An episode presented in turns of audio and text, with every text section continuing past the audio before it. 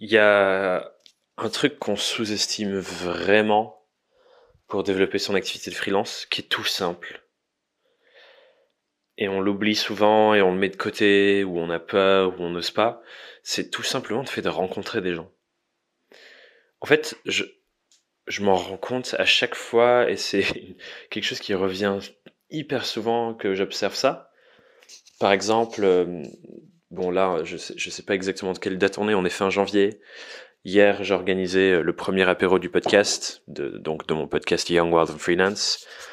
Et il y a des gens du coup qui se connaissaient pas, qui sont des auditeurs, qui sont venus, qui sont rencontrés, qui ont discuté, qui se, ils se sont montrés ce qu'ils faisaient.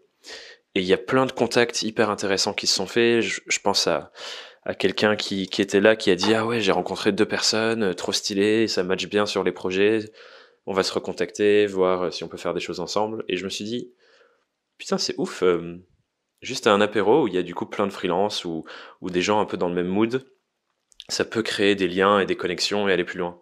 J'ai un autre exemple dans mon programme d'accompagnement dans Surf en freelance.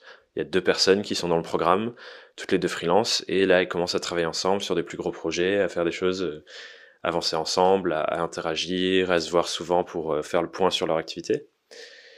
Et du coup, ça avance, quoi. Et ça me rappelle un truc que moi je faisais euh, au tout début, quand je m'étais lancé, j'avais du, coup de plus de temps que, quand j'étais en alternance et salarié. Et j'ai commencé à faire un truc, j'ai juste posté sur LinkedIn euh, qui veut prendre un café avec moi. Et j'avais appelé ça les random coffee, donc des, cafés au hasard. Et c'était du coup avec des personnes de plein d'horizons différents que j'aurais jamais rencontrés euh, par un autre biais. Et en rencontrant ces gens, bah, des fois ça faisait rien, des fois ça faisait des choses, des fois j'avais d'autres mises en relation, des fois bah, il y en a même qui ont donné, donné naissance à des projets, des missions derrière. Du coup c'est hyper intéressant, je me dis juste arrêtons de nous prendre la tête, allons discuter avec des personnes, soyons sincèrement intéressés par ce qu'elles ont à dire, leurs projets, ce qu'elles font, et voyons où ça nous mène en nous ouvrant un peu.